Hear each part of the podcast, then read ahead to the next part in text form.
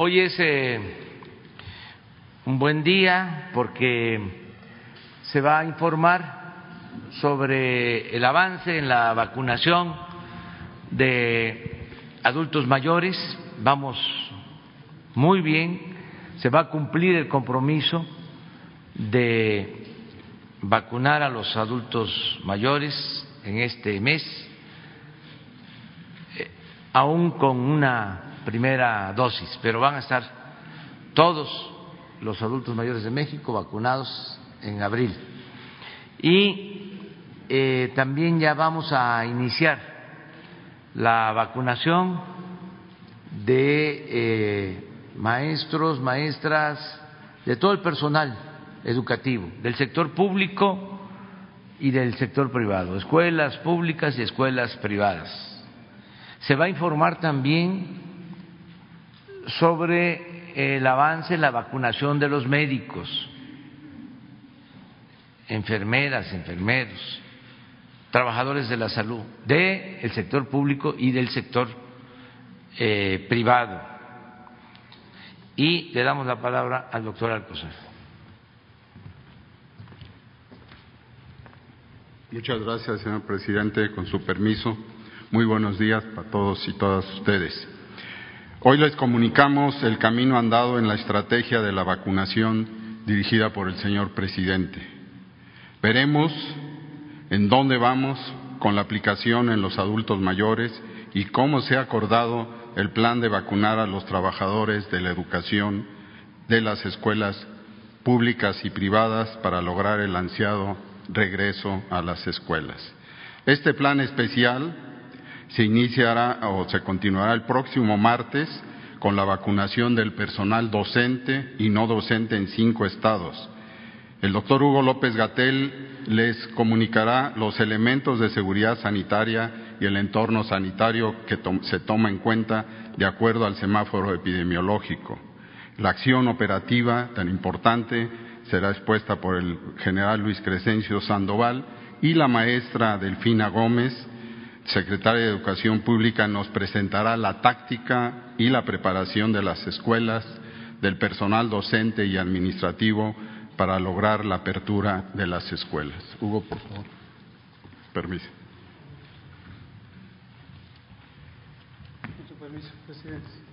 Con gusto, secretario. Presidente, muy buenos días. Secretario, secretaria, muy buenos días. Muy buenos días tengan todas y todos ustedes. Vamos a utilizar el breve informe técnico para dar contexto, si me pasan la primera. Recordar que llevamos 11 semanas de reducción de la epidemia, que se muestran en esta gráfica, y que la reducción ya es eh, cerca de un 40% menor a lo que teníamos en el punto más bajo que llegamos eh, durante el verano. En las siguientes dos imágenes lo que se ve también es la ocupación hospitalaria, que es, se mide en tiempo real y que está por debajo de una quinta parte de las camas designadas COVID, tanto en camas con ventilador como camas sin ventilador. Ahora, centrándonos en el tema de vacunación, sigue el programa de vacunación que empezó el pasado 24 de diciembre, de acuerdo a la estrategia trazada y fundamentada por el Grupo Técnico Asesor de Vacunación. Algunas modalidades específicas, esto debo dejarlo muy en claro, como la oportunidad de vacunar al personal educativo, derivan también de otras múltiples consideraciones, como el lograr que se reactive la vida pública, especialmente en aquellos elementos que representan derechos. Y el derecho a la educación es un derecho fundamental que lleva suspendido en la forma convencional, la forma presencial, por las razones eh, obvias de la respuesta a la epidemia. Ayer logramos 508.745 aplicaciones de dosis de vacuna. Es el tercer día consecutivo que estamos vacunando de manera sostenida arriba de 500.000 vacunas, después de haber llegado a nuestra cifra récord hasta el momento, que son 554.000 dosis. En la siguiente imagen lo que vemos es el acumulado de las aplicaciones, es decir, personas que tienen ya sea la primera o ya la segunda dosis para los esquemas de doble dosis o la única dosis para los esquemas de una sola dosis. 13 millones 421 mil personas ya están en esta situación. Y en la siguiente imagen vemos el desglose que presentamos todas las noches de las distintas poblaciones que están definidas de acuerdo con el plan o la política nacional de vacunación contra el virus SARS-CoV-2 causante de la COVID-19. Vemos al inicio el personal de salud y en unos eh, minutos voy a comentar sobre eh, este detalle. El personal educativo, que en lo que se ve ahí, estas 22.934 personas es exclusivamente del estado de Campeche, estado que por tener un control epidémico persistente eh, fue el iniciador de la vacunación en el personal educativo. Y finalmente en azul, hasta abajo de la imagen, se ven las 9.900, eh, perdón, 9.900.992 personas que son adultas mayores de 60 años o 60 años y más que son el primer elemento de atención en el plan de vacunación. Ya hemos comentado que, de acuerdo con la estrategia, es muy importante vacunar en esta secuencia, como lo hacen otros países, siguiendo el eje de priorización de edad, porque esto nos permite tener el mejor impacto de reducción de la mortalidad y otras complicaciones relacionadas con la COVID. En la siguiente lo que vemos es solo para recordar que los eventos supuestamente asociados a vacunación, es decir, los eventos adversos, son eh, en una proporción muy pequeña, eh, tal como se había eh, contemplado, y es semejante a lo que ocurre en otros países. Afortunadamente no hemos tenido ninguna complicación mayor. En la siguiente lo que vemos es el resumen de las dosis que hemos recibido hasta el momento, desde el 23 de diciembre hasta la fecha, incluyendo las que recibimos ayer y la que estábamos recibiendo en este momento, que suman los dos millones casi quinientos mil dosis de esta semana. En total son diecisiete millones ochocientos ochenta y ocho mil trescientos cincuenta. Y en la última de este segmento lo que vemos es el calendario de recepción semanal, que ya lo estamos poniendo de manera frecuente. Ahí está, dos millones cuatrocientos setenta y tres mil quinientos setenta y cinco es la suma de dosis, incluyendo el embarque que estará llegando en este momento. Ahora, vámonos específicamente al nuevo componente, eh, la vacunación en personal educativo más allá de Campeche, hacia el resto de las 31 entidades federativas. Hemos establecido un calendario siguiendo varios criterios uno de ellos se resume, como lo explicamos el martes pasado, el martes reciente, para los primeros cinco estados, que eh, permite eh, ordenar la distribución de las vacunas conforme van llegando. Y es un criterio técnico, un criterio epidemiológico que se sintetiza con el semáforo de riesgo COVID. El semáforo de riesgo COVID, como conocen ustedes, tiene diez indicadores que representan de manera panorámica la ocurrencia o la intensidad de la epidemia. Vemos que en el primer bloque están estas entidades, Chiapas, Coahuila, Nayarit, Veracruz y Tamaulipas. Empezarán el próximo 20, próximo martes 20 de abril, culminarán el 27. En la siguiente es Baja California, Oaxaca, Nuevo León, Jalisco y Aguascalientes. Empezarán el 28 de abril, culminarán el 4 de mayo. En la siguiente, Guanajuato, Colima, Morelos, Michoacán, San Luis Potosí, Durango, Sonora y Guerrero en la semana del 5 al 11 de mayo. Enseguida, Sinaloa, Zacatecas, Estado de México, Hidalgo, Tabasco y Tlaxcala del 12 al 18 de mayo. Y por último, Querétaro, Quintana Roo, Puebla, Yucatán, Ciudad de México, Baja California Sur, Chihuahua, que se vacunarán al personal educativo del 19 al 28 de mayo. Para el personal educativo hemos seleccionado el uso de la vacuna Cancino. Esta es una vacuna que ofrece varias ventajas. Las dos más relevantes para el operativo es solo requiere una dosis, con una dosis se obtiene el efecto máximo esperado, que es una eficacia muy alta, comparable a la de las más vacunas. Y en segundo lugar, que no requiere ultracongelación. Esto lo que permite es un avance muy rápido del operativo de vacunación en el personal educativo. Ya señalaba el presidente y el secretario Alcocer que se vacunará al sector educativo público y privado. También es importante tener en cuenta que una vez vacunadas las personas, después de dos semanas ya desarrollan los anticuerpos esperados la protección, la protección inmunológica y podrán reintegrarse a las clases. Esto quiere decir que, por ejemplo, en el primer bloque, más o menos el 15 de mayo, incluso unos días antes, del 13 al 15 de mayo, podrán abrir las escuelas de los primeros estados. Y en los últimos, del 19 al 28 de mayo, será su vacunación, de modo que un poco antes de mediados de junio, antes del 15 de junio, también podrán abrir las escuelas. Esto lo que permitirá es el retorno al ciclo escolar vigente para culminarlo y quedar en buena preparación para el siguiente ciclo después de las vacaciones. Esto lo explicará la maestra Delfina. También informar que para esta vacunación a maestros no se distraen recursos del operativo Correcaminos. Este es un componente específico del gran operativo Correcaminos, pero al que se han destinado nuevas brigadas de vacunación que serán a cargo de la propia Secretaría de Educación Pública, del Instituto Mexicano del Seguro Social, del ISTE y también recursos adicionales de la Secretaría de la Defensa Nacional y la Secretaría de Marina e incluso también de la Guardia Nacional.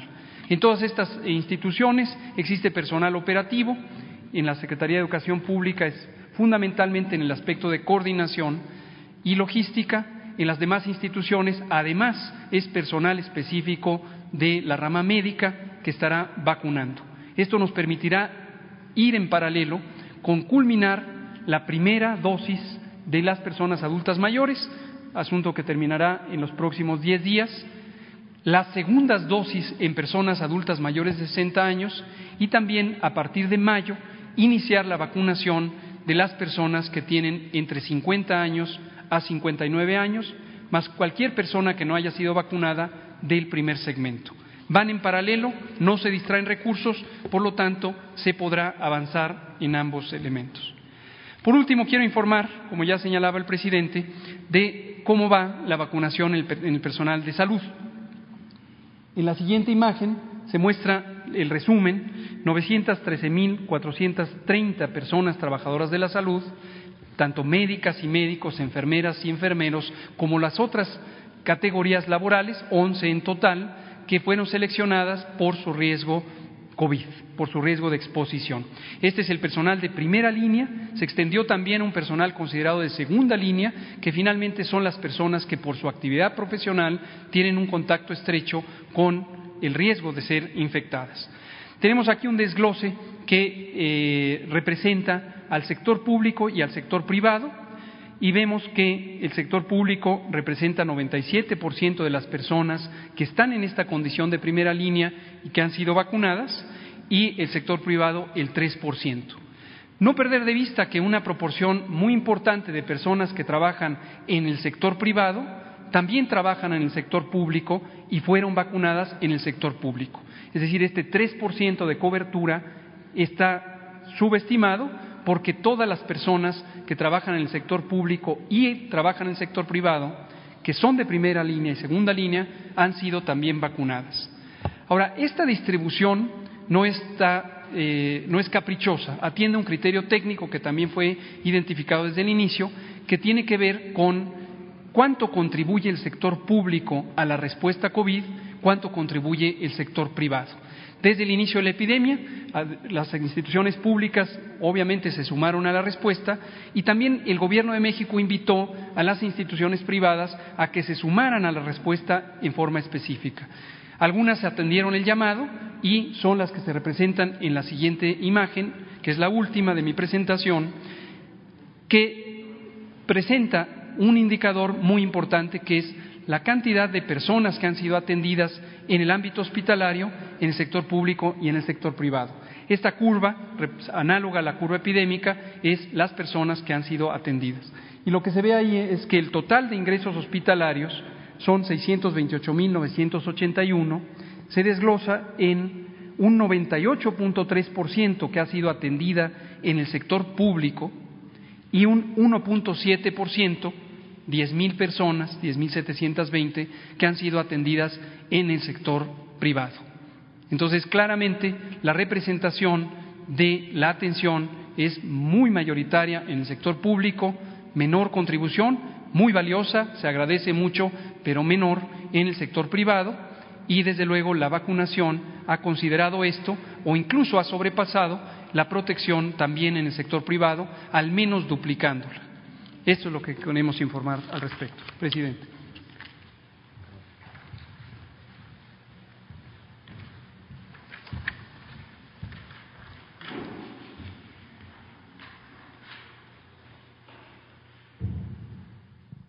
Con permiso, señor presidente, vamos a, informar el plan de distribución de las vacunas.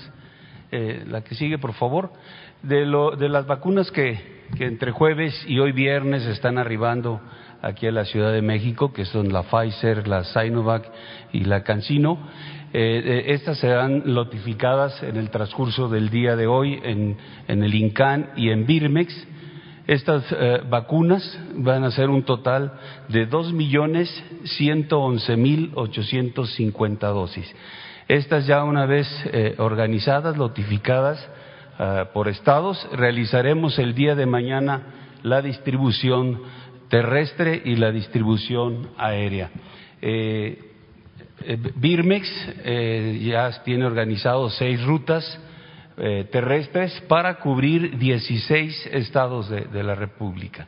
Aquí la ruta 1 cubrirá Michoacán, Jalisco, Colima, la ruta 2 Guanajuato, Aguascalientes, San Luis Potosí, la ruta 3 Veracruz, Tabasco, Oaxaca, la ruta 4 Nayarit, Durango, Zacatecas, la 5 Tamaulipas, Nuevo León, Coahuila, la ruta 6 hacia Guerrero. Eh, eh, también en Birmex eh, tiene ya organizadas siete rutas en las cuales vienen los estados a la instalación a, este, recoger sus vacunas. Se cubrirán la misma cantidad de, estados siete, que son Ciudad de México, Estado de México, Hidalgo, Tlaxcala, Puebla, Morelos y Querétaro. también el día, el, mismo día sábado, mañana sábado, cubriremos la parte aérea eh, realizando tres rutas con aeronaves de la Fuerza Aérea Mexicana para cubrir nueve estados. La ruta número uno cubrirá Sinaloa, Baja California Sur, Baja California, eh, la ruta dos, Chihuahua, Sonora, la ruta tres, Chiapas, Campeche, Yucatán y Quintana Roo. Aquí vemos los números eh, de las vacunas y vía aérea distribuiremos 566.570 Dosis eh, vía terrestre, un millón quinientos cuarenta y cinco mil doscientos ochenta. Aquí este, en, en las rutas están incluidos los estados que ya mencionó el doctor Gatel, donde se va a vacunar a los eh, este, profesores. Ya están aquí las vacunas Cancino en la ruta terrestre, aquí están en la ruta aérea y los estados aquí están marcados: Veracruz, este, Nayarit, Tamaulipas, Coahuila en la parte terrestre y en la parte aérea está Chiapas. La que sigue, por favor. Esta es la, gráfica de la distribución terrestre, eh, marcando las rutas. La ruta número uno, eh, iremos a, Morelia, Colima y Guadalajara. La ruta número dos, eh, Guanajuato, Aguascalientes, San Luis Potosí. La, ruta número tres, Veracruz, Villahermosa y, y desde Oaxaca la ruta número cuatro será Tepic, Durango y Zacatecas. La ruta número cinco, eh, Ciudad Victoria, Monterrey y Saltillo. Esas son las rutas terrestres. La que sigue, por favor. Las rutas aéreas para el, sábado tendremos Culiacán, La Paz, Tijuana. La, es la 1, la 2 a Chihuahua y a Hermosillo y la ruta número tres, eh, Tuxtla, eh, Gutiérrez, Chiapas, eh, Campeche, Mérida, Cancún. Serán tres rutas, tres aeronaves cubriendo nueve entidades federativas. Eso es lo que tenemos. Gracias. Gracias.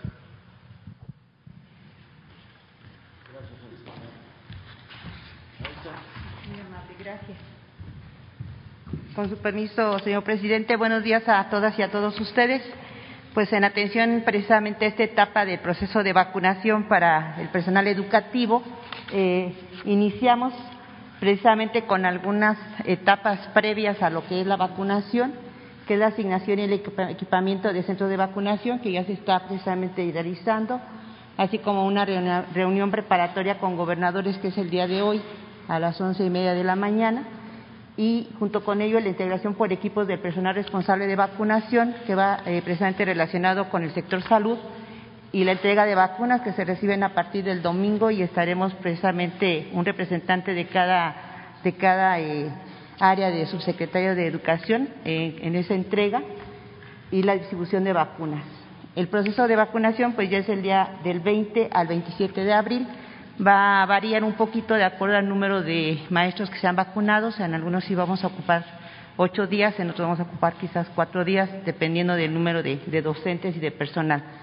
Eh, ¿Quiénes van a participar en estos centros de vacunación? Pues van a ser dos tipos de centros de vacunación, los que son los macrocentros, en donde van a estar reunidas diferentes regiones o diferentes zonas escolares en una sola, en una sola área, así como las instalaciones de salud, en donde pueden ser de menor número eh, de maestros que van a estar participando o que van a vacunarse en esas instalaciones. Con el apoyo de, del IMSS, de Marina, del ISTE, de Brigada Correcaminos, de Sedena, Salud, Educación, y ahí eh, una disculpa, nos faltó anotar a Guardia Nacional y a la Secretaría de Seguridad y Protección Ciudadana, que también van a participar ellos, ellos están en otra etapa, sin perder de vista que también es un trabajo colaborativo y es un trabajo de, de equipo, donde no perdemos de vista también la participación de los sindicatos de maestros, que también vamos a tener una reunión, así como la participación de nuestros padres de familia a través de los comités escolares y por lo tanto también de nuestras autoridades tanto federal, estatal y municipal. La logística en estos cinco estados son la siguiente, está Chiapas, Coahuila, Nayarit, Tamaulipas y Veracruz.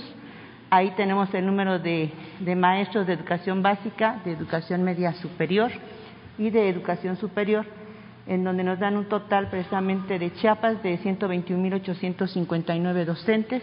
Entre docentes y personal también eh, tenemos pensado personal eh, eh, de, las escuelas, Coahuila 83.979, Nayarit 35.316, Tamaulipas 92.403 y Veracruz 197.430.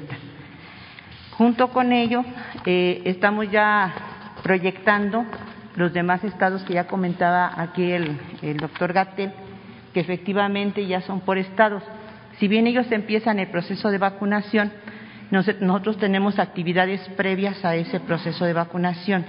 Entonces, en el caso de estos estados de Baja California, Oaxaca, Nuevo León, Jalisco y Aguascalientes, que ahí también está el número de maestros, nosotros vamos a empezar actividades previas con las pláticas a gobernadores, a la reunión con, con personal de, de autoridades educativas el 27, del 27 al 28 de abril, para que tengamos preparado todo lo que es la precisamente el proceso y toda la, logística para cuando se haga el proceso de vacunación ya se cuente con una organización previa.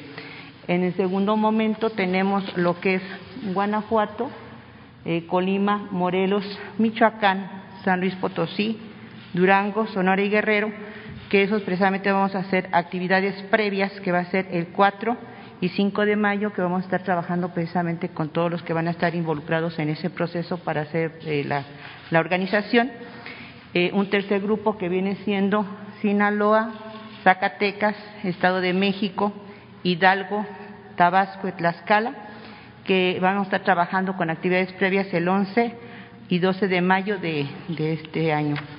Y por último tenemos a lo que es Querétaro, Quintana Roo, Puebla, Yucatán, Baja California Sur, que eso sería el 18 y 19 que estaremos precisamente eh, coordinándonos con las autoridades eh, tanto de gobierno como de educativas. Y por último tenemos a lo que es la Ciudad de México y Chihuahua, que bueno, por, precisamente por la cuestión de densidad de población vamos a, trabajarlos el del 20 y 21 de, mayo con actividades previas. Esto es lo que ahorita tenemos en cuanto a la cuestión de la organización. Y bueno, tenemos algunos contactos que eh, les, informamos son los que van a atender cualquier duda, cualquier situación que haya de inquietud Ahí vamos a, estar atendiendo a sus órdenes, que es precisamente estas páginas. Y eh, ahorita vamos a presentar un video en donde se, se trabajó precisamente con Campeche, que quiero aprovechar en primera para agradecer todo el esfuerzo que están haciendo nuestros maestros, nuestras autoridades educativas y las autoridades de gobierno, precisamente por iniciar ya el próximo lunes lo que es ya el regreso a clases, que ya tantos queremos, ya lo anhelamos, ya es muy importante para, no solamente para nuestros nuestra sociedad, nuestros padres de familia, sino muy en especial para nuestros niños. Y yo sí quiero hacer un reconocimiento en el tiempo que estuve de, gira o de trabajo ahí con nuestros compañeros de Campeche. Me dio mucho gusto que, pese a todas las adversidades que hubo, ellos vieron la manera de no dejar el contacto con sus niños a través de visitas a domicilio.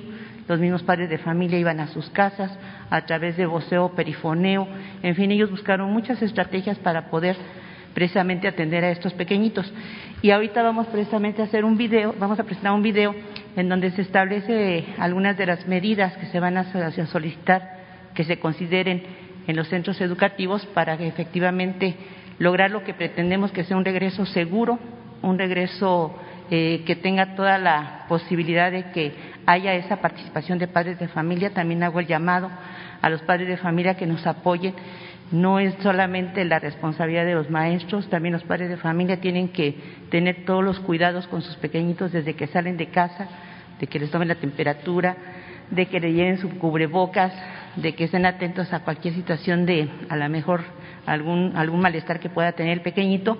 Ese trabajo colaborativo de que también ya estuvieron ahí limpiando las escuelas, ya eh, tuvimos la oportunidad de, de, verlos cómo fueron a limpiar las escuelas, los padres de familia, a pintar algunas áreas, a estar colaborando, pues eso es lo que queremos como Secretaría, que es el trabajo colaborativo y el trabajo en, en equipo. Entonces, si podemos pasar el video, si son tan amables, por favor.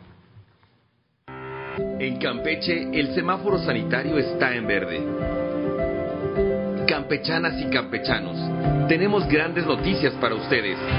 Regresamos a clases presenciales, pero lo haremos con toda responsabilidad y manteniendo medidas de higiene y sana distancia en todo momento para prevenir contagios. Recordemos juntos las nueve intervenciones para que tengamos un regreso a clases seguro. 1 comités participativos de salud escolar.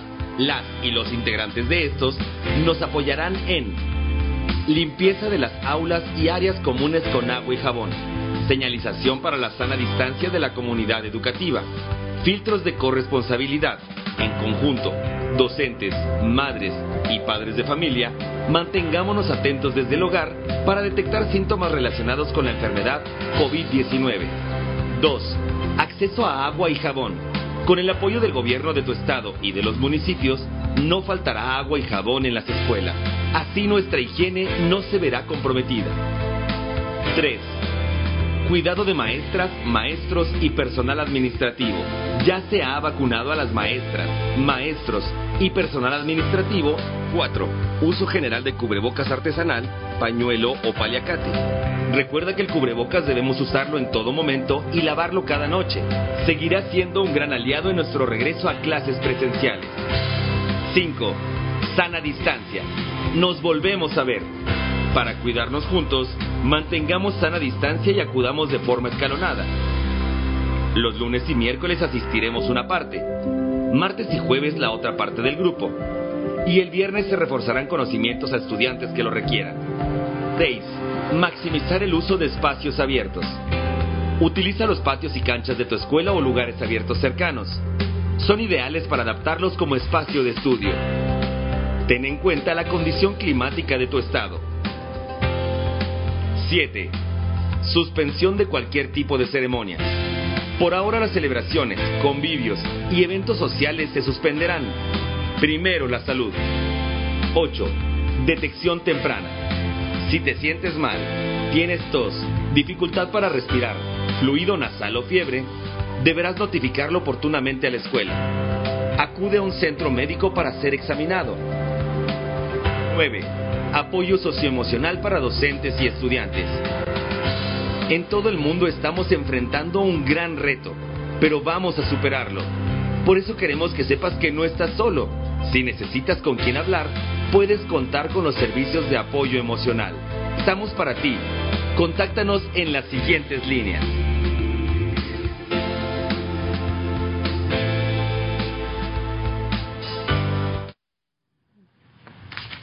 Sería cuanto. Buenas tardes. Gracias. Muy bien, pues este, este es el plan. Eh, el regreso a clases presenciales antes de que concluya el ciclo escolar de manera escalonada, de acuerdo al semáforo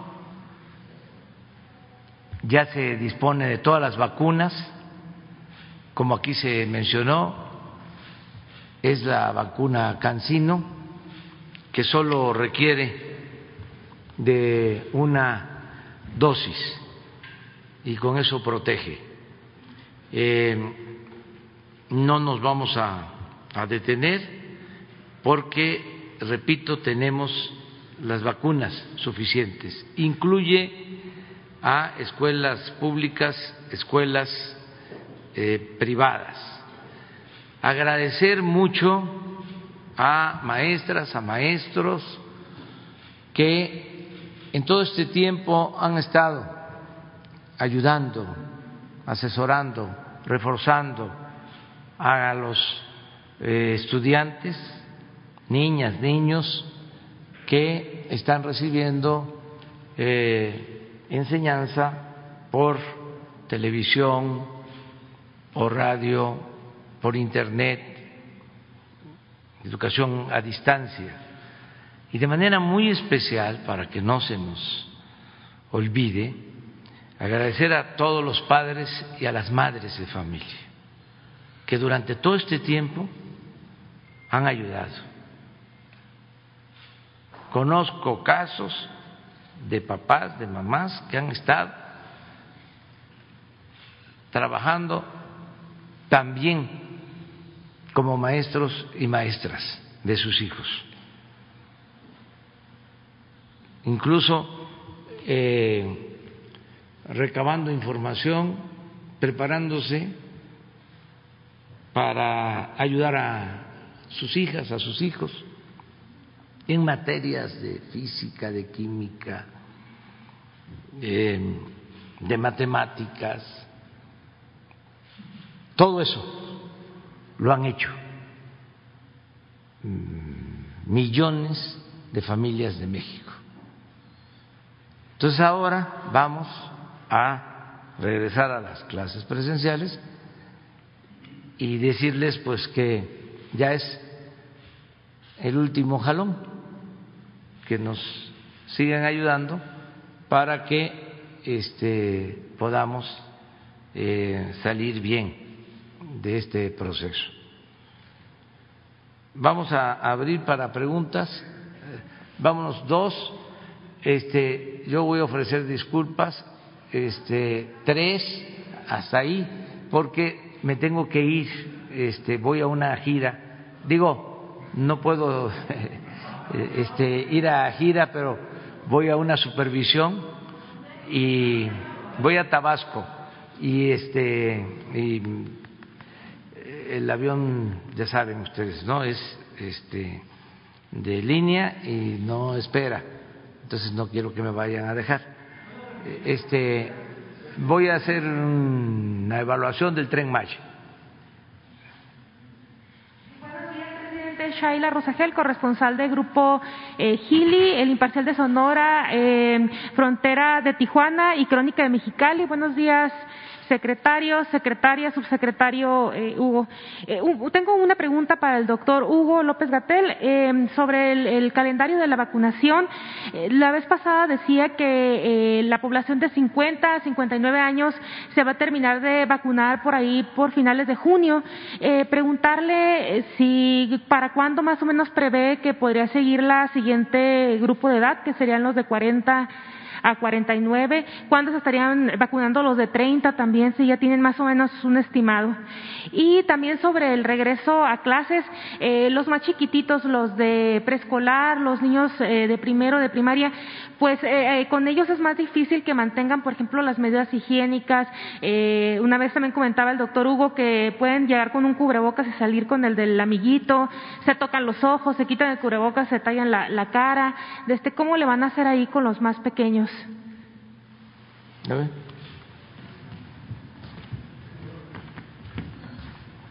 Gracias. Con mucho gusto, eh, Shaila. Eh, respecto a las, al calendario, eh, hasta ahora hemos logrado mantenernos en el calendario planteado el 8 de diciembre, que es el calendario general de lo, la política de vacunación.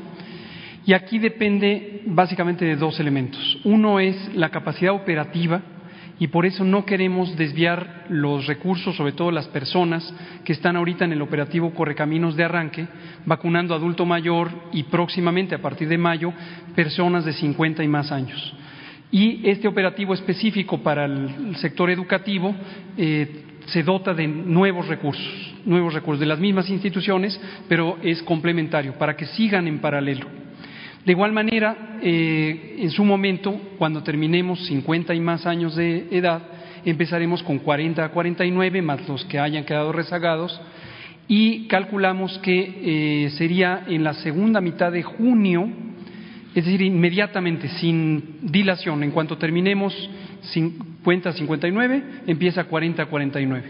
El otro factor que es muy determinante de la velocidad de vacunación es la cantidad de vacunas que recibimos. Ya se ha comentado muchas veces el reto que enfrenta el mundo entero por el acaparamiento o concentración de vacunas y eso a veces hace lenta la entrega. La buena noticia para México es que las entregas no son de la misma cantidad todo el tiempo y justamente a partir de mayo ya tenemos un crecimiento muy amplio en la cantidad de entregas que tendremos. Ya estaremos hablando de millones de dosis de las distintas vacunas de acuerdo a los contratos.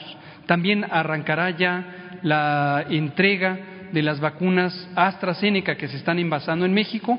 Ya están fabricadas los primeros cuatro lotes, pero están en el último paso del proceso de calidad y se liberarán a mediados de mayo para empezar a usarlos ya por millones por semana.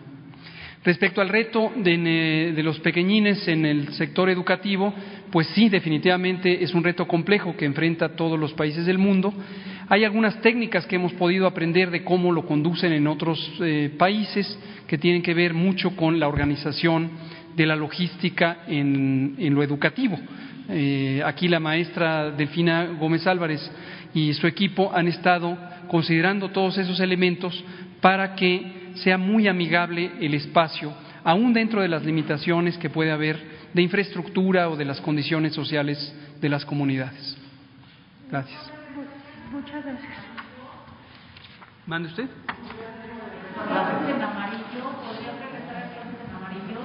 Sí, lo que estamos justamente contemplando es eh, la adición de la vacuna es un elemento sustancial que obviamente no teníamos hace un año. Recordar que cuando decidimos cerrar la actividad educativa eh, fue por la importante contribución que tenía que con una sola decisión administrativa lográbamos quitar este segmento poblacional que es muy importante en la movilidad pública y la concentración de personas. Desde ese momento planteamos que la apertura sería solamente con semáforos verdes. Sin embargo, ahora con la vacunación es lo que nos permite tener un elemento específico de protección de seguridad sanitaria que nos ayuda a que en estados que mantengan un buen control epidémico, aun cuando todavía estén en el segmento amarillo, podrían ya tener condiciones favorables. Y como se ve en el protocolo que se presentó en el video y comentó la maestra Delfina, eh, las condiciones de retorno no son todavía las convencionales es un esquema donde se divide el grupo, un día la mitad, el otro día la mitad, se separan las sillas, etcétera. Entonces no se pierden las condiciones, las demás intervenciones de protección. Bueno, eh, bueno, presidente, tengo una, una para usted. Desde, eh, ¿Qué opina, presidente, de la alerta de viaje de, que emitió Estados Unidos para eh, el Mexicali, su zona rural y el noroeste de Sonora por las pugnas de pues, los cárteles que hay ahí en esta zona? Vamos a que responda la Secretaría de Relaciones Exteriores, si te parece, el día de hoy, que fije postura sobre eso. Y, la, una última pregunta sobre los estadios de béisbol, Héctor Espino y, Tomás Oros. Pues eh, ya iniciaron los trabajos de demolición, o sea, ya, están empezando los trabajos allá. ¿Para cuándo quedarán terminadas estas academias de béisbol que se tienen previstas para, para Sonora? ¿Cuándo empezarán y cuándo funcionarán estas academias? También, presidente, eh, el estadio de Hermosillo cuenta con siete hectáreas y el de Ciudad Obregón alrededor de nueve. El proyecto, además de las clínicas de, béisbol, comprende otros espacios como áreas comerciales. O sea, se está viendo eh, si va a haber alrededor áreas eh, comerciales y cómo serían eh, estas, cómo se. Shaila, este, ya se tienen los proyectos, ya incluso se está trabajando.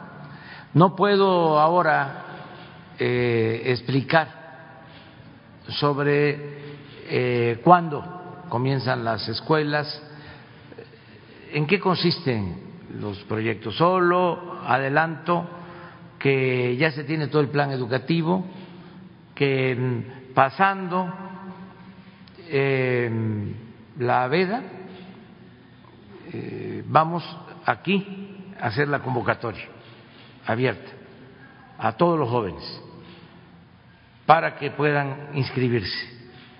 Son eh, cinco escuelas, Campeche, Veracruz, Texcoco, Obregón y Hermosillo.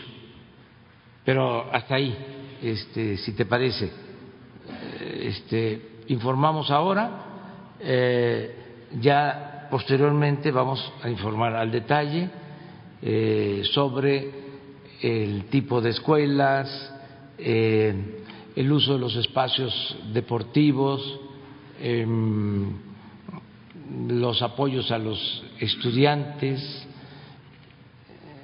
la modernización de los estadios, todo completamente. Pero vamos a esperar a que pase lo de la veda.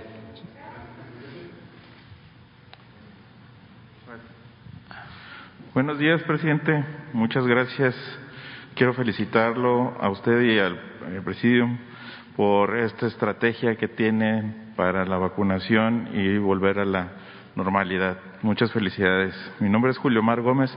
Soy de medios digitales del Pacífico, de Baja California Sur.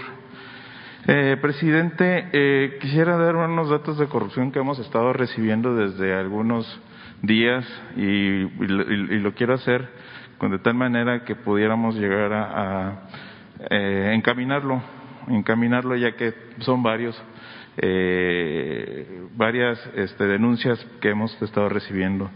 Presidente, en el libro 21 del informe de la cuenta pública del órgano superior de fiscalización del Estado de México, publicado hace unos meses, arrojó en su informe sobre sueldos de funcionarios de la entidad entre todos ellos, llama mucho la atención el sueldo mensual bruto del actual director general del organismo del agua potable de Toluca, Fernando Álvarez Malo, el cual asciende a 457.961 pesos mensuales, o sea, 450% del sueldo, que el sueldo que usted que recibe, ¿no? Pero no solo es eso, el máximo órgano de fiscalización del Estado también encontró que dentro de las mismas dependencias, la Contralora Interna y cinco directores de tienen un sueldo de 360.781 pesos mensuales, entre todos incluidos. El director dan un total de 2.622.674 pesos mensuales. Eso le cuesta a Toluca siete funcionarios encargados de la administración del agua potable en el municipio. Todo obviamente solapado por el actual alcalde Juan Rodolfo Sánchez Gómez. Presidente, usted dijo que con la llegada de la 4T se acabarían los días que los funcionarios de la administración pública de todos los niveles dejarían de ganar más que el presidente de la República. Voy a aprovechar, ya que es, como del mismo tipo de denuncia que hemos recibido, la siguiente. Tenemos información clara, precisa, de que en el estado de Tlaxcala el gobernador Marco Antonio Mena tiene bastantes metidas las manos en el proceso electoral. Marco Antonio Mena vino hace unos días, justo aquí a Palacio Nacional, a firmar el pacto por la democracia que usted promovió. Se comprometió a no jugar sucio, pero regresando a Tlaxcala ha gastado dinero de los contribuyentes para apoyar la candidata Anabel Ábalos la candidata de la llamada mafia del poder que se ha conformado con una colisión eh, que no voy a mencionar, todos unidos contra eh, Morena. Y decir que nuestras fuentes para ellos está destinando el dinero de la Secretaría de Salud y de Educación de Tlaxcala a campaña electoral. Preguntarle si usted llamará nuevamente a los gobernadores a jugar limpio a sacarla de las manos de las elecciones y también saber si la unidad de inteligencia financiera está en posibilidad de investigar a los, posibles desvíos de recursos entre las escalas y otras entidades donde habrá elecciones el 6 de junio.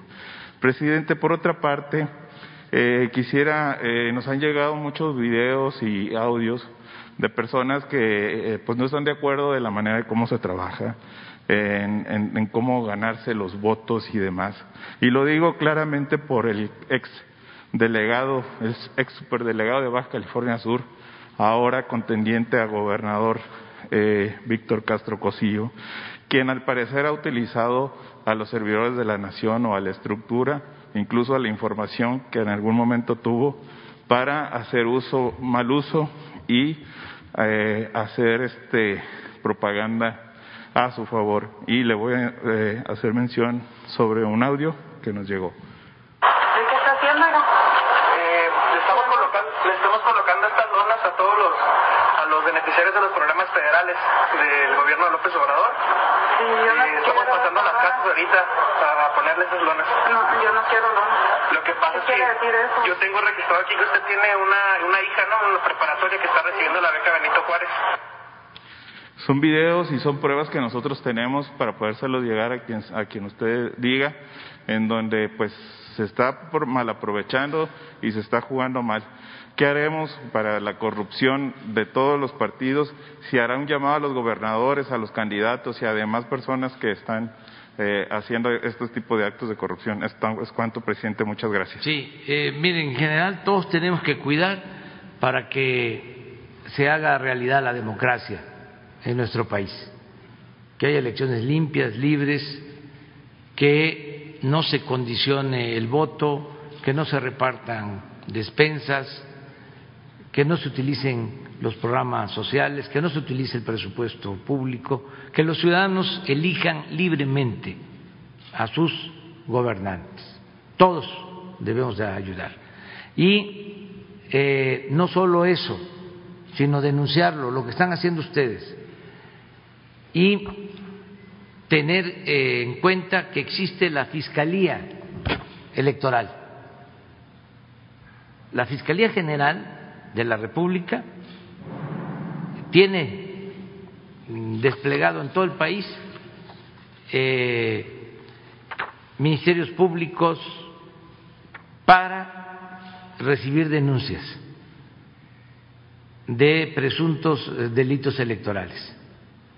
Entonces, eh, no solo es la denuncia pública, sino ir a la Fiscalía General de la República, a la Fiscalía Electoral en particular. Entonces, aquí este, Jesús puede proporcionar ese informe acerca de los sueldos elevados de los altos funcionarios públicos. Ya existe una ley de austeridad republicana y está en la Constitución, en el artículo 127 de la Constitución, el que nadie puede ganar más que lo que recibe el presidente de la República. Sin embargo, han habido amparos,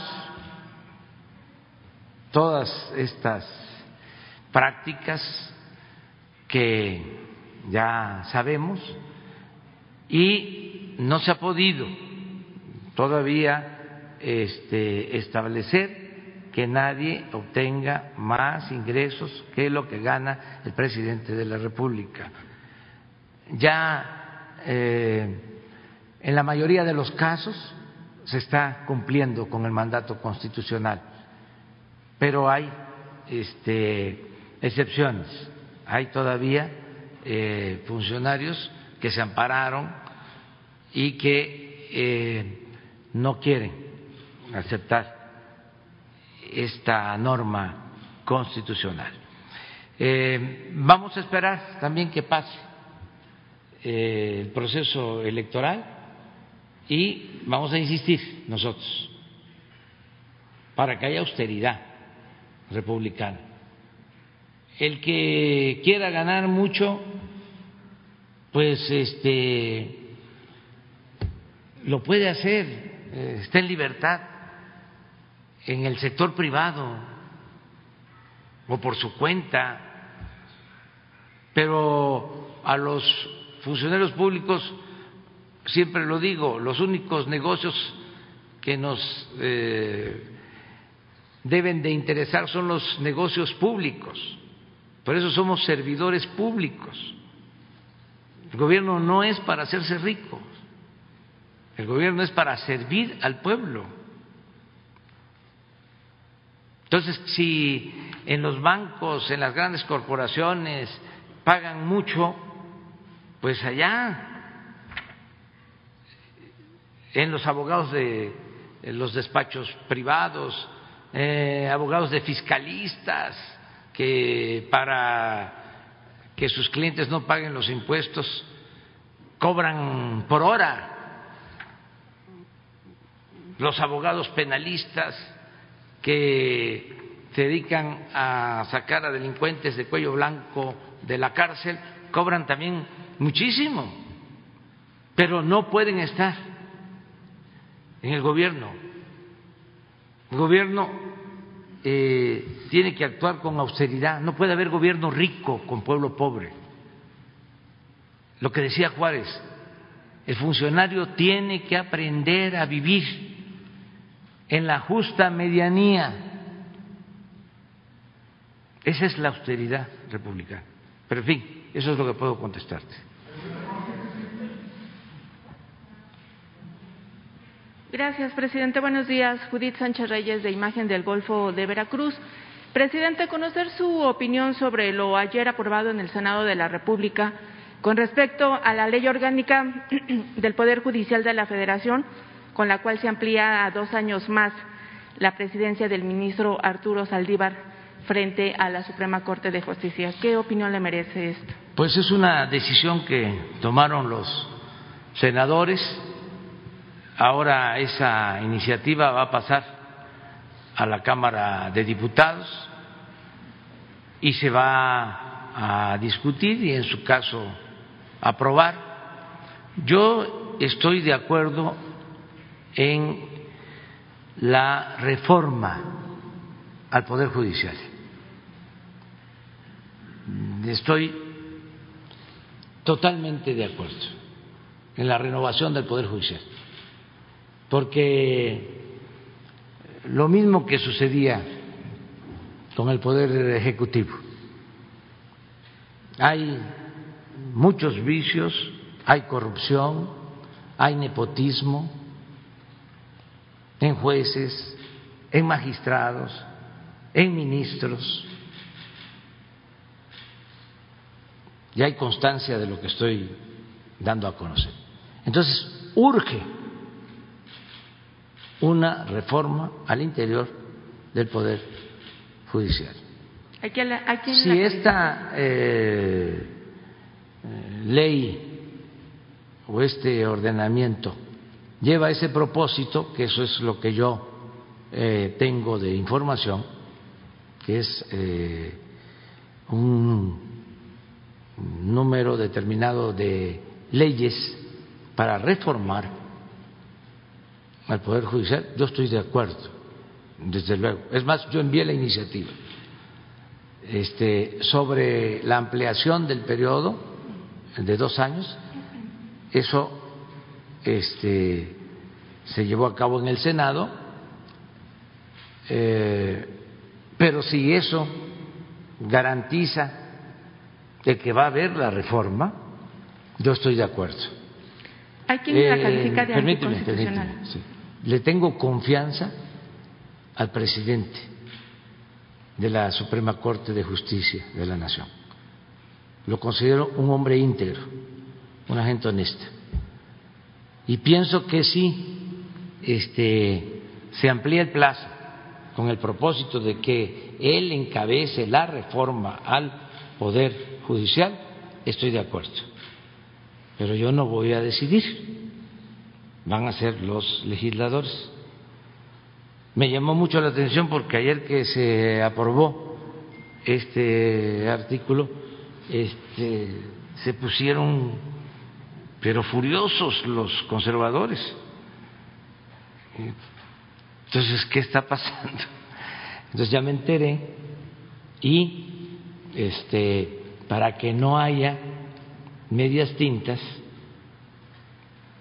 para que este, se sepa cuál es mi postura. Estoy a favor de la reforma del Poder Judicial y le tengo confianza al presidente de la Corte. Y si es necesario que se amplíe dos años su permanencia, sobre todo en el Consejo de la Judicatura, porque ahí está el órgano que puede llevar a cabo los cambios, más que eh, la Corte, el Consejo de la Judicatura, porque tiene que ver con las normas para la elección de jueces, de magistrados, de ministros. ¿Qué sucedía en el Poder Judicial?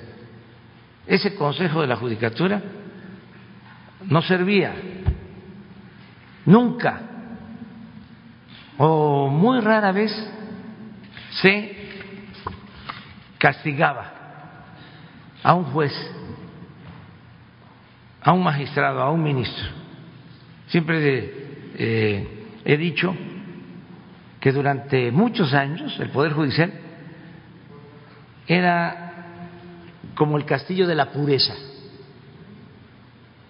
Nunca se castigaba a los jueces. Se sabía y se castigaba a algunos legisladores del poder legislativo. Desde luego se castigaba a algunos funcionarios del poder ejecutivo, pero del poder judicial nada. Eran intocables. Entonces,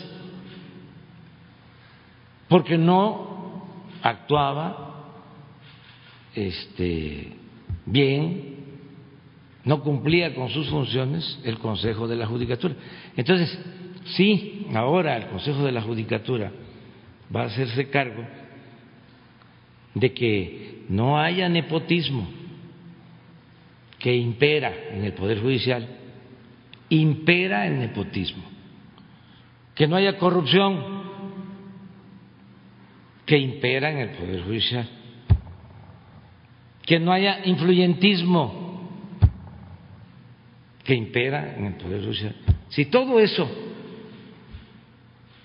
se quita, se limpia, yo estoy de acuerdo.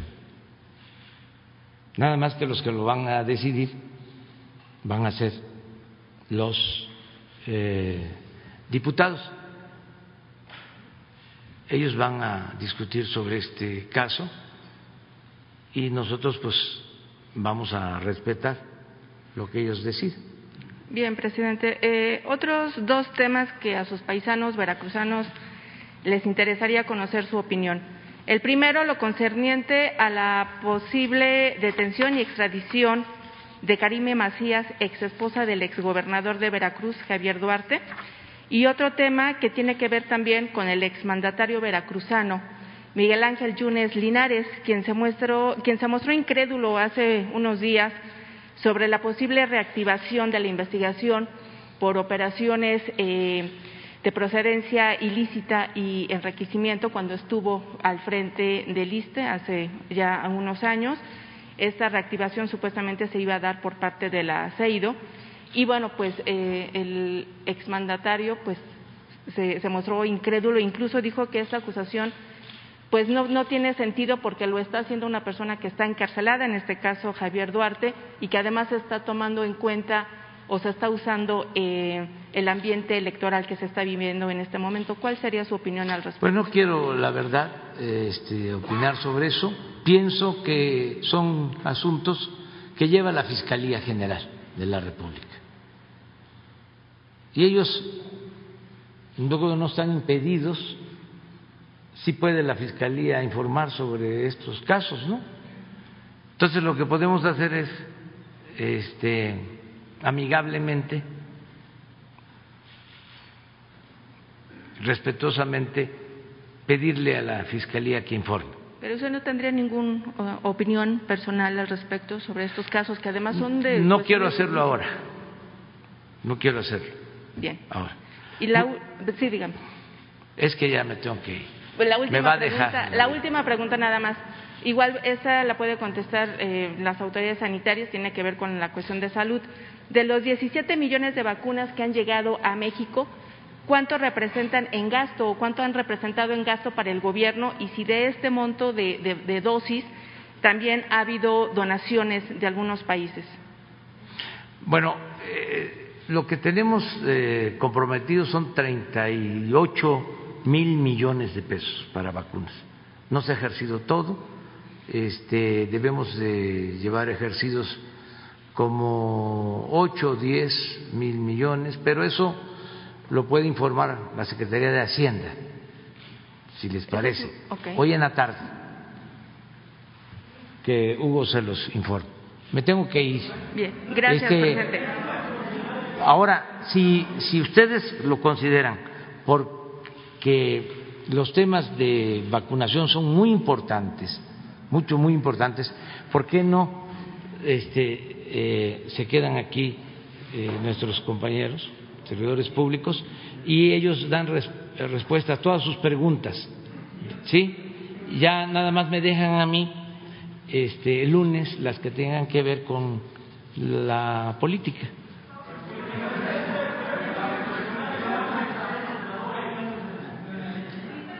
Pues aquí está, aquí está. Todo y el lunes este platicamos, ¿sí?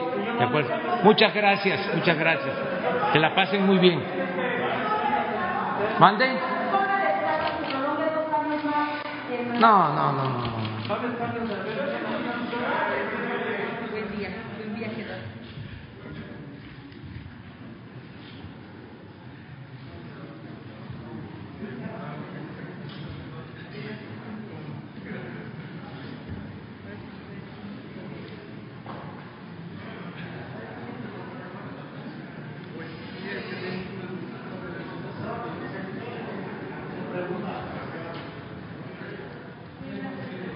Bien, en atención a lo que señala el presidente, eh, les vamos a, pues a, a pres- a responder lo que no puede esperar para la tarde y que desde luego es el mismo conducto en este sentido sobre las vacunas. Nada más, por favor.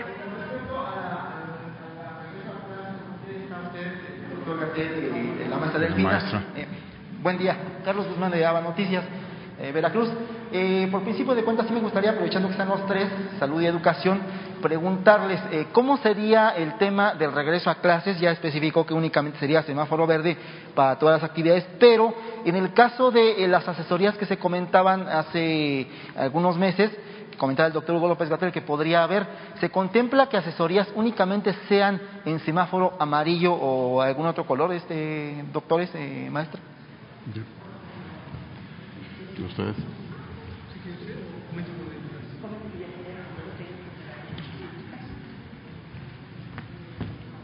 Muchas gracias, eh, Carlos Guzmán de Ava Noticias.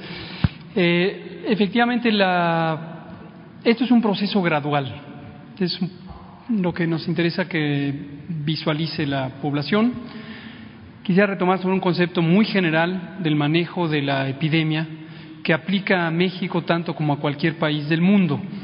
Y es un principio fundamental de la respuesta ante una epidemia de esta naturaleza. Las medidas de protección de las personas, de las comunidades, están orientadas a disminuir el contacto físico entre personas. Esto a lo largo de todo el año se ha estado comentando, pero es un recordatorio para que se entienda la lógica de las medidas de control epidémico. Esta es una enfermedad que se transmite de persona a persona, no se puede transmitir por animales o por otros medios. Al inicio de la epidemia se tenía la inquietud de que los objetos físicos podrían ser un medio efectivo, eficiente de contagio. Por cierto, esto hace tiempo que no lo eh, refrescamos esta información de manera explícita, aunque hemos ido eh, actualizando nuestros lineamientos de promoción de la salud. Pero recordarán, y esto es relevante un poco en el sentido de lo que preguntaba eh, Shaila sobre la, la vida en la escuela, al principio se tenía esta idea, los objetos inanimados, las mesas, los eh, teléfonos, la bolsa del supermercado, eh, podrían ser elementos que ayudaran a la transmisión. Y de ahí surgió una primera idea de que la desinfección, mal llamada sanitización, el término correcto es desinfección de los ambientes, era la pieza clave del control. Hoy sabemos, a lo largo de la epidemia se ha ido actualizando la información científica, que ciertamente las superficies inanimadas pueden conservar eh, partículas viables del virus por varias horas. Y en ese sentido no se ha perdido la idea de que podrían contribuir a la transmisión. Toco el objeto, no me he lavado las manos, después me llevo la mano a la cara, eh, ya sea ojos, nariz o boca, y de esa manera me inoculo el virus.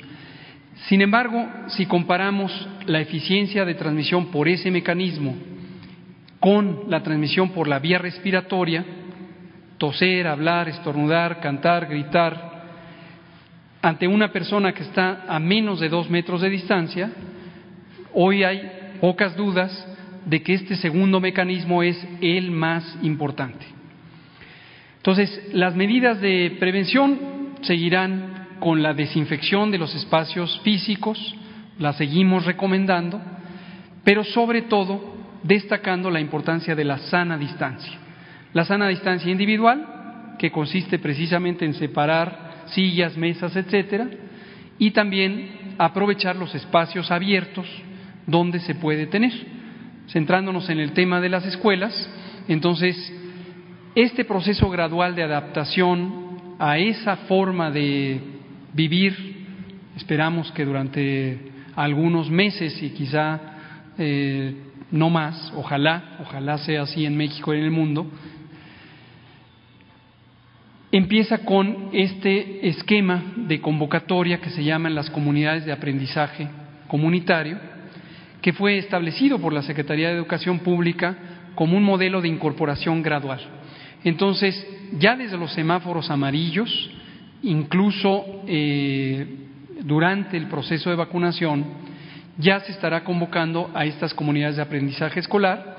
Todavía no es la apertura de las escuelas. Para decirlo en pocas palabras, las comunidades de aprendizaje escolar son esquemas de asesoría, esquemas de tutoría que los recintos escolares y el personal en ellos estará dando a las familias en pequeños grupos por citas muy específicas, de acuerdo a las necesidades pedagógicas que comentará la maestra Delfina. Y gradualmente se irán incorporando en, este periodo que comentamos, a partir del 15 de mayo, ya las escuelas abiertas en su funcionamiento, pero no es todavía un funcionamiento como antes de la epidemia habrá todas las medidas que se comentaron para que de esa manera el regreso sea seguro para personas que trabajan en la educación y para las personas que se forman en la educación. Eh, hay un caso en Secretaría de Marina que se vacunaron eh, unas personas que se dedican a gamers. Eh, ¿Esto se les va a aplicar la segunda dosis, eh, doctor?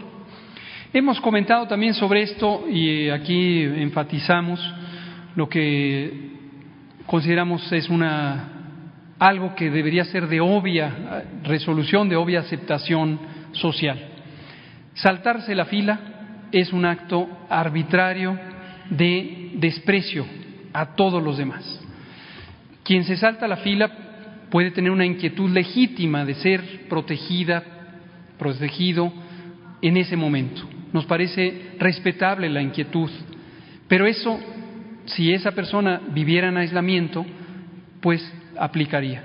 No viviendo en aislamiento, sino viviendo en sociedad, pues hay que considerar que hay personas que fueron identificadas como prioritarias, no por condiciones de privilegio, sino porque la estrategia pretende protegernos a todas y todos en conjunto, a la sociedad. Entonces, consideramos igual que espero lo considere toda la sociedad, que es reprobable en términos eh, éticos, en términos morales, que alguien pretenda ser más que el resto de la sociedad y el resto de la comunidad. Ahora, desde el punto de vista de salud pública, no hay razón para no ponerle la segunda dosis a una persona que ya recibió la primera. Por supuesto, existen otros elementos que podrían llevarse de sanción a la persona que cometió este acto eh, injusto, pero en términos de salud pública, pues es mejor que esté protegida la persona del todo. Sí. Por favor, allá atrás, compañera. Gracias, doctor. Eh, buenos días. Eh, preguntarle, eh, hace unos días decía que ya tenía el padrón del personal del sector salud mm, eh, privado. Eh, ¿cuántos, ¿Cuántas personas son? Ah, reportaba ahora que son como 30 mil los que se han vacunado. Hay algunos que hablan de que son 100 mil personas, otros 76 mil. ¿Cuál es la cifra que ustedes tienen y cuándo se podría concluir? Recordamos una vez más que la estrategia de vacunación la pueden consultar en el portal coronavirus.gov.mx. La pusimos en forma pública desde el 8 de diciembre del año pasado, de 2020, cuando en este espacio presentamos la Política Nacional de Vacunación contra COVID. Y dejamos muy claro que de manera semejante a como le hacen muchos otros países del mundo y siguiendo las recomendaciones de la Organización Mundial de la Salud, se identificó a las personas trabajadoras de la salud de primera línea. También dejamos claro, y lo hemos repetido, que primera línea no quiere decir primera línea de importancia de esas personas, quiere decir una situación de mayor riesgo de contacto con el COVID-19 y también quiere decir las personas involucradas en el operativo de respuesta a COVID y por lo tanto hay que proteger a las personas y a la operación de respuesta médica para toda la demás comunidad. Y en ese sentido no hay distinción entre sector público o sector privado. Las imágenes que acabamos de mostrar con los datos eh, documentados es que el sector público mayoritariamente ha eh, impulsado la respuesta. La contribución del sector privado siempre es bienvenida y es relevante, pero en términos numéricos es minoritaria. De ahí se definió las eh, proporciones o las eh, unidades que iban a ser sujetas de la vacunación. Y en todo momento se ha estado siguiendo este proceder. Ahora, respecto al tal padrón o censo, como comentamos hace más de tres semanas en la sesión ordinaria del Consejo Nacional de Salud que preside el secretario Alcocer y en el que participan los 32 secretarias y secretarios de salud de las entidades federativas, más las personas titulares de las instituciones públicas de salud nacionales, se estableció el acuerdo unánime de que las autoridades sanitarias de las entidades federativas integrarían los padrones, pero además validarían. Validar quiere decir que reconocen que las personas ahí enlistadas realmente se puede verificar que corresponden a personal de salud de primera línea. Cuando se nos pregunta sobre médicas y médicos, siempre aclaramos que no es solo este segmento de la población proveedora de servicios de salud, son 11 categorías laborales. Los camilleros son tan importantes como las médicas y médicos. Las enfermeras son absolutamente indispensables. Las personas afanadoras, quienes hacen la limpieza en una unidad COVID, son sumamente importantes el personal de laboratorio que hace las pruebas clínicas y toma muestras, no podríamos avanzar sin ellas y ellos. Entonces, no centremos la atención solamente en médicas y médicos, sino en todos los demás. Hemos recibido ya las listas, las listas corresponden con lo que ya teníamos enumerado prácticamente en su totalidad. En algunos casos se han identificado personas que antes no trabajaban en primera o segunda línea y se han incorporado, pero es mínimo, es mínimo. La cifra estimada llega a cerca de un millón doscientos mil, que ya llevamos 913 mil y solo falta completar a esas personas en el esquema que no, hay, no ha parado, no ha parado, seguimos vacunando a personal de salud y completaremos hasta llegar a esa cifra. Eh, Muchas gracias. Eh, nada más, entonces, de estos 30 mil que ustedes hablan hoy que ya fueron vacunadas del sector privado, porque es donde ha habido pues estas inconformidades, eh, ¿ustedes todavía tienen pendientes cuántas faltarían o no se, no, no se tiene precisión sobre No eso? está desglosado, de hecho en el, en el censo está por supuesto identificado el- la unidad en la que trabaja, pero insisto, no clasificamos a priori sector público y privado, son indistinguibles, ambas grupos tienen la misma necesidad de ser protegidas para fines de proteger a las personas y de proteger la respuesta.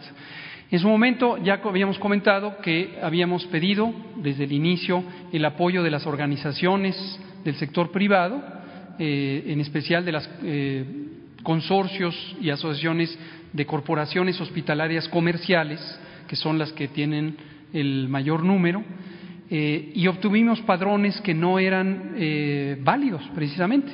Estaban inflados, teníamos personal administrativo, personal que no se podía identificar si seguía en activo y hemos eh, desistido por eso de que esa sea la vía. dicho sea de paso, conocemos también que en los hospitales privados es común la práctica de tener contrataciones informales. Esto es parecido a lo que en el sector público ha existido anómalamente por muchos años y que hoy estamos empeñados en eh, desaparecer ese tipo de contratación, a veces llamada precaria. Es una contratación ilegal, es contraria a la ley del trabajo, no hay prestaciones laborales y, por ejemplo, existe esta práctica que varias veces ha descrito el maestro Zoe Robledo, director del IMSS, la mayor institución de seguridad social del país, de que se les despide, se les interrumpe su contrato en diciembre o noviembre y luego se les recontrata en enero, aunque lleven muchos años trabajando en la organización. Esto pasa particularmente con el personal de enfermería, pero también con el personal médico, y eh, esto ocurre en las, estas corporaciones hospitalarias. Esto, desde luego, implica también un problema de evasión fiscal y posiblemente un problema, desde luego, de evasión de las responsabilidades de aseguramiento. Entonces, pudiera estar relacionado la, la inexistencia de censos en el sector privado con este tipo de situación. Por Eh, favor. perdón, entonces ya no hay manera de que se agreguen nuevos integrantes de este sector. Todas las personas que estén en la primera línea de respuesta y la extensión que ya hicimos hace varias semanas de segunda línea serán vacunadas. Por favor. Vamos a buenos días, centrarnos. buenos días, Sí, rector. por favor. Este, Arturo Pavón, corresponsal de Chapucero. Eh, ¿Cuál es su percepción de lo que está sucediendo ahora en Argentina, en donde se han vuelto a hacer, eh, a, emitir restricciones y la población pues está, está protestando contra eso? ¿Cuál es la diferencia? ¿Por qué eh, en México estamos avanzando tan bien como vamos y allá, que supuestamente estaban en una política parecida, han tenido que regresar? Es una pregunta importante. No me quisiera centrar solo en el caso de Argentina, no nos corresponde opinar sobre las eh, situaciones de cada país, aunque sabemos que el gobierno del presidente Alberto Fernández eh, sigue una política de respuesta muy sólida, muy científica. Eh, tenemos diálogo con el gobierno de Argentina, en particular con la ministra de Salud, Carla eh, Mazzotti, eh, por la relación que establecimos a partir de eh, el lograr obtener la vacuna Sputnik, con lo que estamos muy agradecidos con el presidente Fernández, con la eh, ministra eh, y con todo su equipo. Y cuando tuvimos la oportunidad de estar en Argentina eh, e intercambiar experiencias, vimos que su modelo de respuesta, sus documentos estratégicos de respuesta, eran muy parecidos a los de México, muy parecidos a, a los de casi todos los países del mundo, muy consistentes con la ciencia, la técnica, las recomendaciones de la OMS y otros organismos de salud pública internacional. ¿En qué momento se es más restrictivo? ¿En qué momento se libera la actividad pública? Depende de la actividad epidémica. Lamentablemente en Argentina, igual que en Uruguay, igual que en varios de los Brasil, Chile, varios de los países de la región latinoamericana, se vive un periodo de repunte, igual que en Europa, primero en Europa occidental, ahora en Europa oriental, y es la situación a la que estamos expuestos todos los países del mundo mientras exista epidemia en otras partes del mundo. México mismo, aprovecho para recordarlo, no está exento de tener una tercera ola. En algunos países ya el repunte es la cuarta ola. México también está posible, es posible que exista esa situación, es indeseable, ojalá que no ocurra, pero puede ocurrir. Y la razón por la que en un país a veces sube y a veces baja eh, es todavía hasta cierto punto algo que no se ha eh, podido esclarecer científicamente. Hay razones como el perfil demográfico, la forma en que está organizada la sociedad, la movilidad en el espacio público, el cómo se siguen ciertas medidas de prevención, pero no se ha visto una relación exacta, directa, entre, por ejemplo, el cumplimiento de ciertas medidas de protección y el control sanitario persistente. Un ejemplo es con el famoso tema de los cubrebocas. Eh, es claro que entre más personas usen el cubrebocas en el espacio público, particularmente en espacios públicos cerrados, menor probabilidad de que se propaguen las partículas líquidas que conllevan el virus. Sin embargo, vemos casos muy ilustrativos, países que tienen políticas de uso obligatorio de cubrebocas y han tenido segunda ola, tercera ola, ahora cuarta ola. Entonces no hay una relación tan directa. Y, ya como segunda pregunta, ayer fue desconocido un producto que se anuncia como la panacea por, la, por parte de la, de la COFEPRIS. Eh, se anuncia como la posible solución a los problemas de COVID. De hecho, hay testimonios que se presentan en sus anuncios. ¿Cuál es la posición? Muchas gracias por, dar la oportunidad de hacer esta eh, eco de la alerta sanitaria que emitió ayer COFEPRIS. Hay un producto comercial que se llama Biotiquín. Biotiquín. Esto lo fabrica un laboratorio farmacéutico eh, cuyo domicilio fiscal está en Baja California Sur. Este producto no tiene registro sanitario no tenemos conocimiento en el Gobierno de México que existan estudios científicos que demuestren su eficacia en general para cualquier propósito de uso médico, tampoco su seguridad. Por lo tanto, es un producto que no cumple la ley, es un producto ilegal en términos de la reglamentación sanitaria, la Ley General de Salud y otras disposiciones. Ayer COFEPRIS emitió una alerta sanitaria sobre este producto y en particular porque sus fabricantes han anunciado que es útil para prevenir o tratar COVID. Eso también debemos considerarlo falso, ya que la evidencia científica no muestra que los componentes de la fórmula de este producto, que es básicamente una formulación de altas dosis de vitamina A, puedan ser útiles para este propósito. Entonces, producto ilegal, biotiquín, no tiene registro sanitario y no está cumpliendo la ley. Vamos a, yo creo que cerrar, seguramente, me dirá, para que la maestra Delfina pueda explicar lo que corresponde a la apertura escolar, que es el tema de hoy. Maestra, por favor. Sí, eh, pues para cerrar nada más eh, de manera breve, efectivamente, contestando un poquito a las inquietudes de algunos de ustedes, sí se tiene contemplado precisamente algunas estrategias precisamente para el retorno seguro a clases pero sobre todo vamos a ser muy respetuosos del contexto que tenga cada institución. Les pongo un ejemplo. Decían hace rato de los pequeñitos. Efectivamente, los niños es, lo que nos, nos, ocupa mucho porque son inquietos. Eh, ellos ahorita van a llegar a una etapa en donde no han visto a sus, a sus amiguitos, eh, tienen esa necesidad de contacto físico y ahí es donde por eso vamos a pedir mucho. Recordemos que cuando inicia este proceso se hace la integración de los comités escolares de salud que son los que ahorita están precisamente organizando la limpieza de las escuelas, la eh, compra de algunos materiales, junto con lo que es el comité de la escuela es nuestra, que también se le está dando recurso para algunas mejoras institucionales y que ahorita se les está pidiendo que el recurso se vaya más hacia la situación de la compra precisamente y adquisición de materiales para, para proteger la salud. Estos comités que anteriormente le llamábamos la Asociación de Padres de Familia también, que junto con ellos son, son integrantes, son padres de familia que la verdad son muy generosos y que siempre han apoyado a las escuelas en diferentes actividades.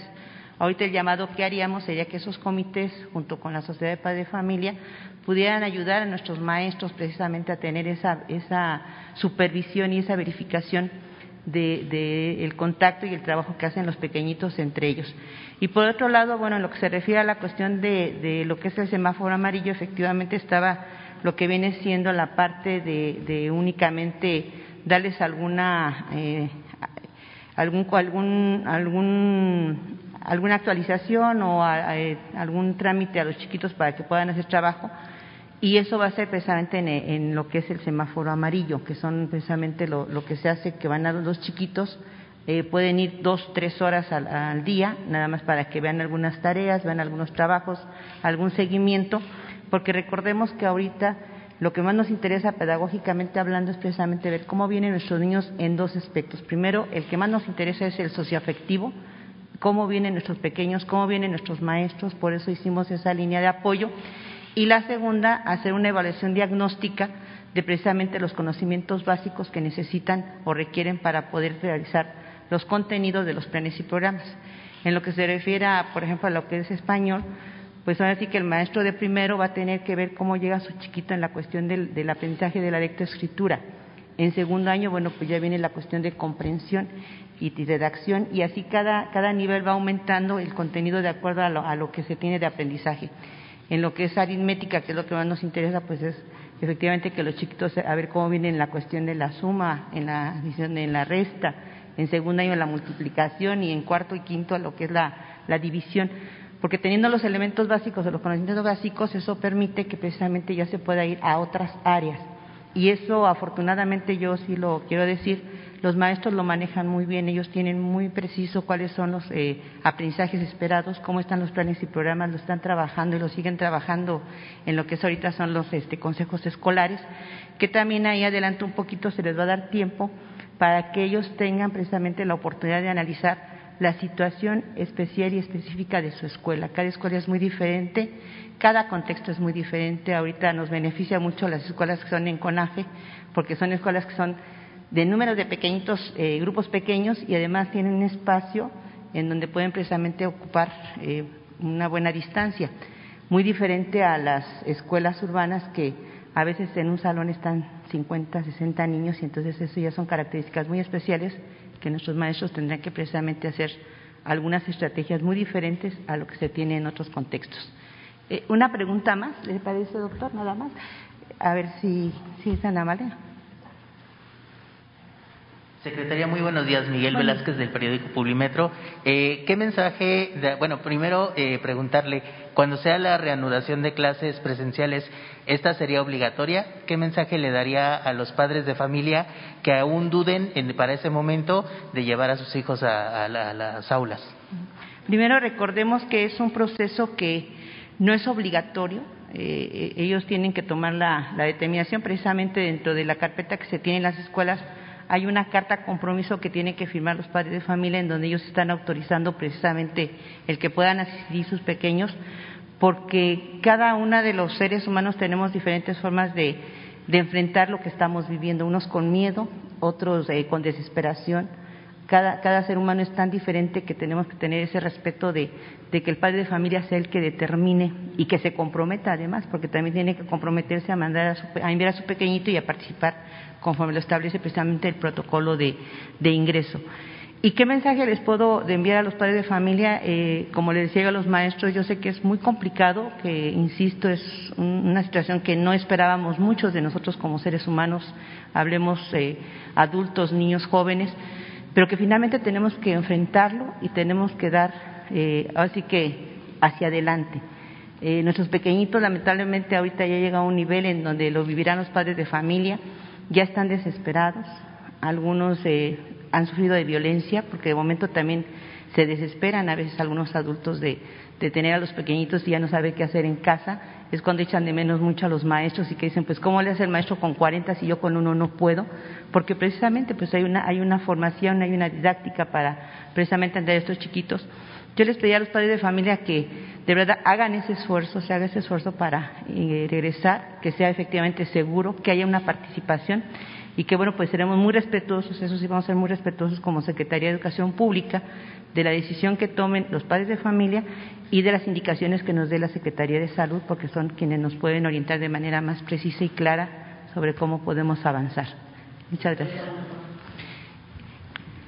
A ver, una última y este, perdone, ay, disculpe, doctor. Ah, bueno, muchas, muchas gracias. Buenos días, secretaria. Bueno. En días recientes se ha hablado en ese diálogo circular acerca del de tema que busca abordar eh, los, los, nuevos libros de texto en dos temas en específico, el tratamiento que se le da a dos temas en específico. Eh, particularmente el racismo y la violencia en los videojuegos. Lo había hablado el presidente recientemente. Queremos ver, eh, porque existe una clasificación, la ESBR, que existe prácticamente desde el 94, la cual busca ver a qué se vende y a quiénes se vende precisamente estos videojuegos, ¿no? Queremos saber si eh, en los libros de texto se va a abordar ese tema y si se van a incluir también otros eh, de reciente inclusión en la comunidad infantil y juvenil sobre el uso de redes sociales, sus, redes, sus riesgos y su uso.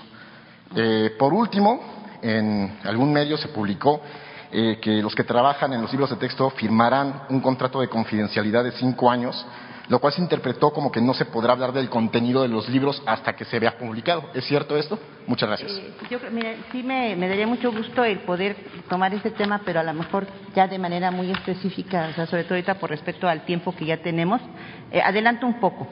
Eh, lo del proceso de confiabilidad, eh, eh, confidencialidad, perdón, eso se da de manera permanente, se ha hecho con la finalidad de resguardar los derechos de autor de los que establecen precisamente la presentación, pero no es una ley mordaza como se dice o, como se establece, al contrario. La SEP tiene toda la disposición de abrir precisamente canales de comunicación y además también la participación de toda la sociedad. Ahorita, de hecho, hemos, hemos eh, intentado de que el maestro sea el, el mayor eh, personaje que participe en esta elaboración y de diseño de libros, eh, que está en ese proceso, todavía no es acabado. Y por otro lado, la cuestión de lo que se refiere de violencia, no solamente el gobierno federal ha insistido en precisamente ver la cuestión de la pacificación y la, el manejo de emociones, y más ahorita tenemos que ser muy empáticos tenemos de ponernos en el zapato del otro para poder precisamente enfrentar lo que estamos viviendo, sino también nos ha hecho mucho la indicación de que veamos la cuestión de salud, que ese es un problema también que tenemos en las instituciones, que se han hecho trabajos eh, desde que estuvo el maestro Esteban Motezuma, se ha trabajado precisamente con algunos, eh, algunos eh, contenidos y algunos materiales pero aún así tiene todavía que fortalecer lo que es la cuestión de alimentación, el deporte y los valores, que es lo que nos debe de identificar como, como ciudadanos. sí, y lo tenemos también la, lo que es la cuestión de salud. Entonces, yo les pediría que a lo mejor en algún momento pudiéramos hacer alguna reunión, eh, porque sí sé que tienen muchas inquietudes respecto a la cuestión de libros de texto, y lo único que sí les puedo referir es que estamos abiertos, eh, tenemos la mejor disposición de trabajar de manera conjunta con la sociedad y pues en su momento lo platicamos con mucho gusto. Muchísimas que, gracias. Que tengan bonito día, gracias. Bien, pues muchísimas gracias a todos ustedes. Eh, consideré yo que al salir el presidente pues iba a haber desbancada de ustedes también, pero les agradecemos su atención y quiero desde luego poner un, un punto final. Este día arranca un plan y no solo eso, sino se vislumbra lo que siempre se ha visto en la humanidad. La salud y la educación van juntas, no se separan, sino se unen y más en estos momentos. Les agradezco su, su tiempo, su, su atención y pues continuamos en la tarde. Muchas gracias.